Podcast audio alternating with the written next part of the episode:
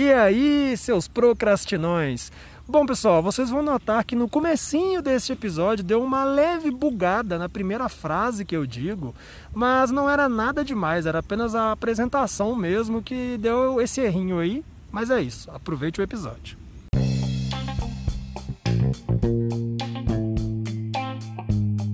E aí, seu.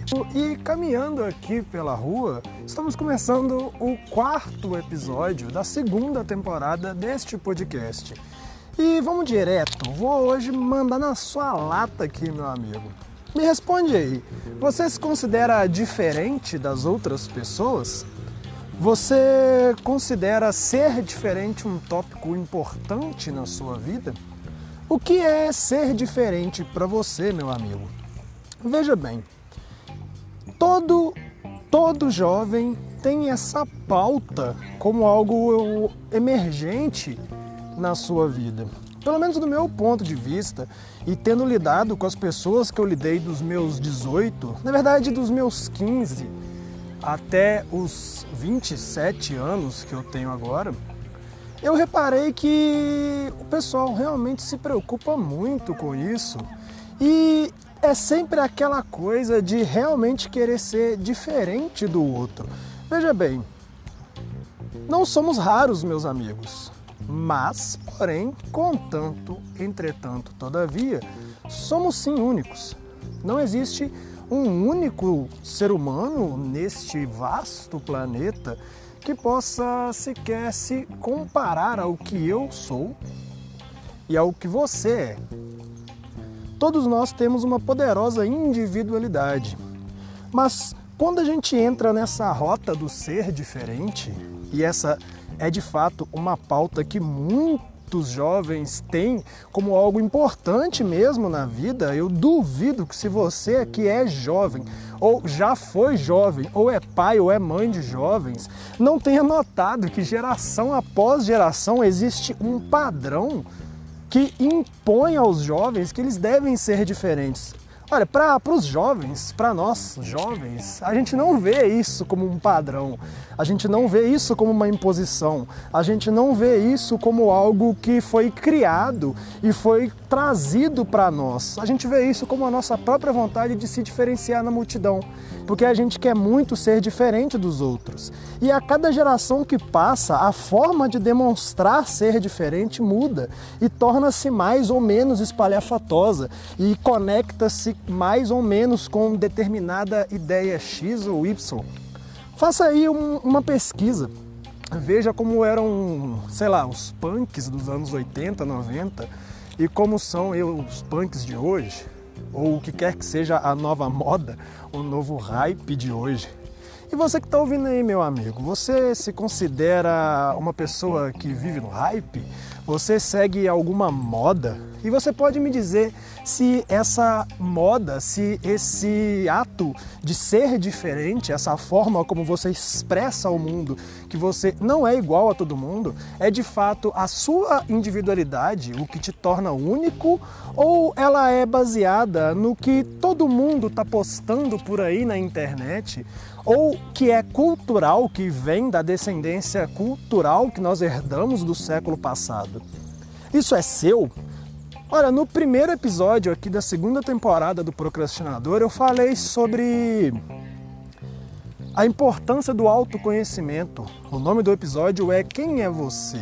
Porque de fato existe essa emergência, no meu ponto de vista, e no ponto de vista de muitas pessoas, existe essa urgência de olhar para dentro e descobrir quem nós somos. Porque quando a gente não sabe quem nós somos, alguém vai dizer para nós quem nós somos.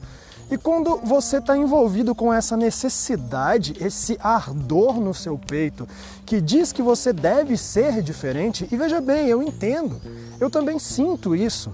Eu acho que todo ser humano sente isso, porque isso faz parte da nossa essência.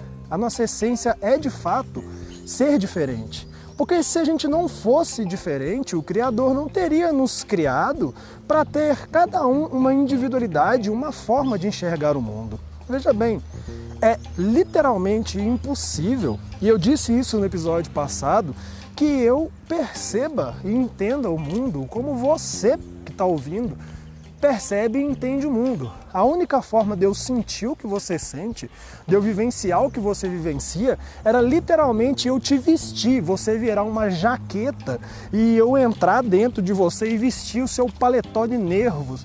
E assim eu poderia sentir e experimentar o mundo como você sente e experimenta o mundo.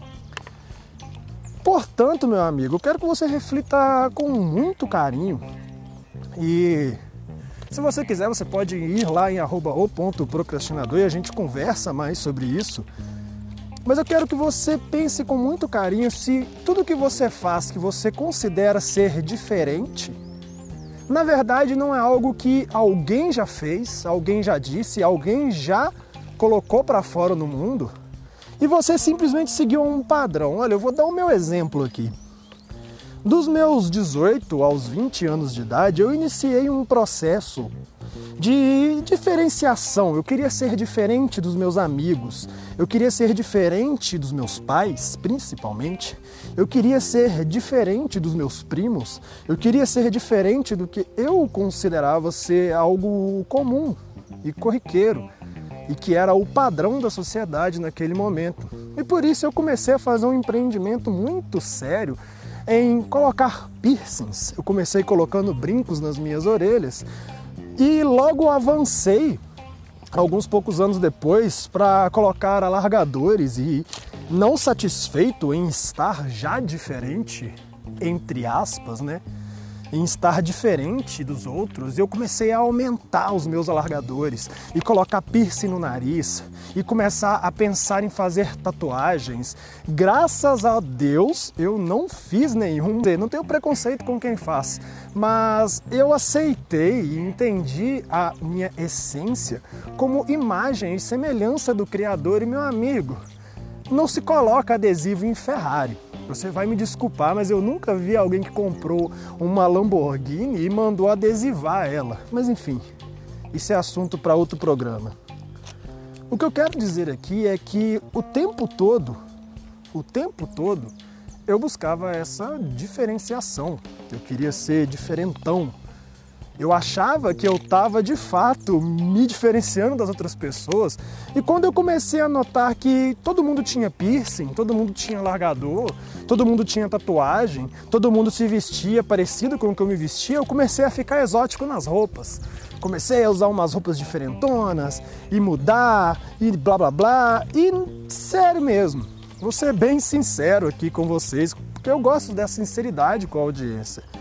Aquilo tudo só estava ali reverberando dentro de mim porque eu não tinha encontrado de fato quem eu era. Eu estava nessa busca e eu acreditava que expressar para o mundo que eu era diferente era o que correspondia ao que eu de fato sou, a quem eu sou e ao que eu vim fazer aqui.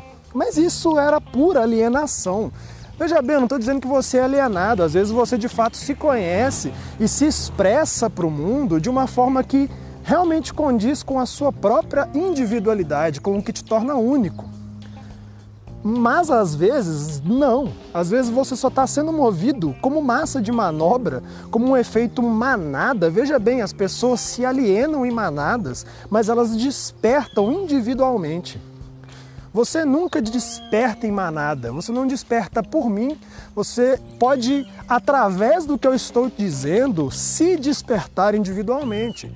Mas a gente não desperta coletivamente, não é como se a consciência ela se tornasse coletiva e num estalo todo mundo vai, oh, estamos despertos. Não, ela é individual. Mas a alienação ela é coletiva, ela é emanada. E quanto mais pessoas estão reproduzindo aqueles padrões, mais fácil é de nosso cérebro se identificarem com aquilo. Porque veja bem, a gente tem dentro da cabeça um bichinho muito preguiçoso e ele adora identificar um ou vários padrões para que assim ele não tenha muito trabalho de entender o que está acontecendo e transferir a responsabilidade de tomar essa decisão para aquele padrão que está acontecendo. Ah, o cérebro é tipo assim: ah, é isso aí que está rolando, vamos ficar com isso aí mesmo, todo mundo faz igual. Veja bem, nós somos únicos, mas nós não somos raros. Então, quando a gente tem muita gente fazendo uma mesma coisa, a gente acaba se identificando com aquilo e entrando naquele perfil. E muitas vezes o, o perfil ao qual a gente está se associando ali, ele pra gente parece ser algo muito diferente, muito super revolucionário, só que não é. Parece liberdade, mas na verdade é um cárcere. Parece ser a sua própria individualidade, mas não. É um ato coletivo de alienação. Eu trouxe esse assunto aqui hoje porque muitas vezes, muitas vezes, a gente acha que tá dando um rolê na noite fumando maconha e usando drogas sintéticas e fumando cigarro enchendo a cara no goró e ficando super doidão e transando com 45 pessoas na mesma noite. Claro que eu estou exagerando o que eu estou te dizendo aqui, mas é para que você perceba o que eu realmente quero te passar. Mas a gente acha que fazendo essas coisas, se comportando dessas maneiras, muitas vezes tóxicas, autodestrutivas, são algo que está relacionado a ter uma individualidade diferente. Principalmente porque a gente quer cada vez mais, essa geração de agora, ela quer cada vez mais correr na contramão da família, da instituição familiar. E como a gente tem essa herança cultural que vem muito da contracultura dos anos 60, essa, esse afastamento, esse êxodo, a, a revolução revolução, entre aspas, muito grandes que os hippies fizeram nos anos 60, ela foi, na verdade, um gigantesco êxodo familiar. Famílias foram destruídas naquele momento. E veja bem, meu amigo, se você é um jovem bobinho e que tem ojeriza e sente ânsia de vômito só de escutar a palavra família, eu recomendo que você faça um sério aprofundamento nesse tema na sua vida para que você descubra se não está de fato muito alienado com relação a isso e se não deturparam os seus valores em detrimento de algum desejo próprio de alguém. E como a gente tem nessa geração de hoje essa incrível necessidade de correr na contramão da família, de se afastar da instituição familiar, a gente sempre vai querer fazer o contrário do que os nossos pais fazem, fizeram ou dizem que deveríamos fazer. Então é muito provável que se, sei lá, o seu pai considera que fumar é uma coisa errada, e quando você sair da tutela dele e tiver contato com o mundo, você vai acabar gostando dessa ideia. Eu não estou dizendo que isso é uma regra, porque existem muitas pessoas que começam a fumar por influência dos pais, porque os pais fumavam em casa e tudo mais. Mas eu quero que você realmente reflita se você faz as coisas por você mesmo ou se você está sendo controlado por alguma maneira coletiva de pensar. E achar que você é diferente, que fazendo determinadas coisas torna você diferente, às vezes não é. Às vezes você pode estar só reproduzindo o que o coletivo considera ser diferente, mas que na verdade todo mundo faz. Olha, dos meus 18 até agora, os meus 27 anos de idade, eu conheci pouquíssimos jovens que entraram na faculdade e não saíram de lá com pelo menos o vício em cigarro. Pelo menos. Eu conheço muita gente que chegou na faculdade cru da vida, sem conhecer muito do mundo e rapidamente estava usando droga, estava bebendo pra caramba e estava fumando cigarro. Tudo por pressão social, apesar de que para elas isso era a descoberta da sua própria identidade. Nossa identidade ela é uma, ela é única para todos nós e ela é imutável. Você é imagem e semelhança do Criador. E veja bem, ele opera em você na sua individualidade. Ele te criou como um ser que possui uma individualidade. Então eu aconselho que você busque no seu interior descobrir o que é que está aí, quais são os hábitos e comportamentos que você expressa que são de fato parte da sua individualidade e não uma alienação que veio da manada do coletivo. Beleza? Eu sou o Pacheco, vou ficando por aqui. Se você está passando mal com esse assunto de hoje, eu queria te dizer que o problema é seu.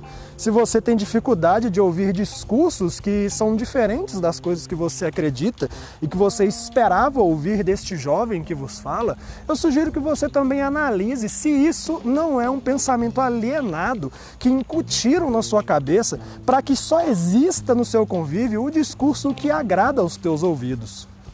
Beleza? Muito obrigado por ter ouvido até aqui. Esse é o quarto dia do desafio de 30 dias gravando e postando podcast todos os dias. Consegui gravar mais um. Muito obrigado por você ter escutado até o final. Muito obrigado por você permanecer ouvindo ao procrastinador. E até uma próxima. Ah, claro, não esqueça de seguir no Instagram, arroba o ponto procrastinador.